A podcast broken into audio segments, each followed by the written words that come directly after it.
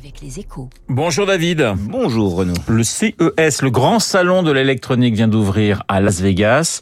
En quoi est-ce encore un Hmm. événement important David? Bah, un petit peu d'histoire, hein, Renaud. Pendant longtemps, le, le Consumer Electronic Show, le CES, ce n'était qu'un salon professionnel consacré à l'électronique grand public. hein. Au, au lendemain de Noël, les vendeurs de téléviseurs américains, mais du monde entier, et ceux qui achètent des télés et des chaînes IFI, en fait, venaient rencontrer les Sony, Philips ou Thomson de ce monde. On découvrait les nouveautés et on passait les commandes pour l'année à venir de gadgets qu'on allait vendre ensuite en boutique. hein. Bon, ensuite c'est devenu un salon plus tourné autour de, de l'informatique et du numérique. On y a présenté euh, les premiers DVD, les nouveaux ordinateurs portables, les consoles de jeux, et puis de plus en plus les smartphones, des logiciels.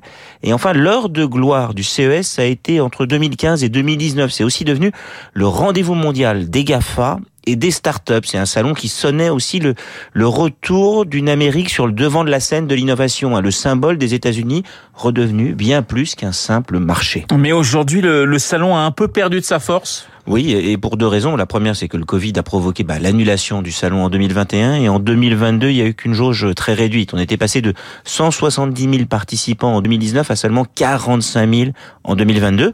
Bah, la deuxième raison, c'est que la bulle tech et la, deuxième bulle Internet ont éclaté. Les capitalisations boursières des géants comme Amazon, Facebook, Meta, Facebook, Google ou d'autres ont souvent perdu plus de la moitié de leur valeur et les valorisations des startups ont aussi chuté et elles ont plus de mal à lever des fonds. On est sorti d'une forme, d'une phase d'exubérance un peu irrationnelle. Mais ce salon de Las Vegas conserve quand même un, un, un intérêt. Oui, oui. Bah dans, dans, ce monde post-Covid, on se dit qu'il va y avoir en fait moins de salons, mais que les salons les, les plus performants, comme le Vivatech que nous on organise à Paris, bon, vont garder une vraie pertinence. À Vegas cette année, on va quand même avoir à nouveau plus de 100 000 visiteurs d'ici dimanche. C'est pas mal.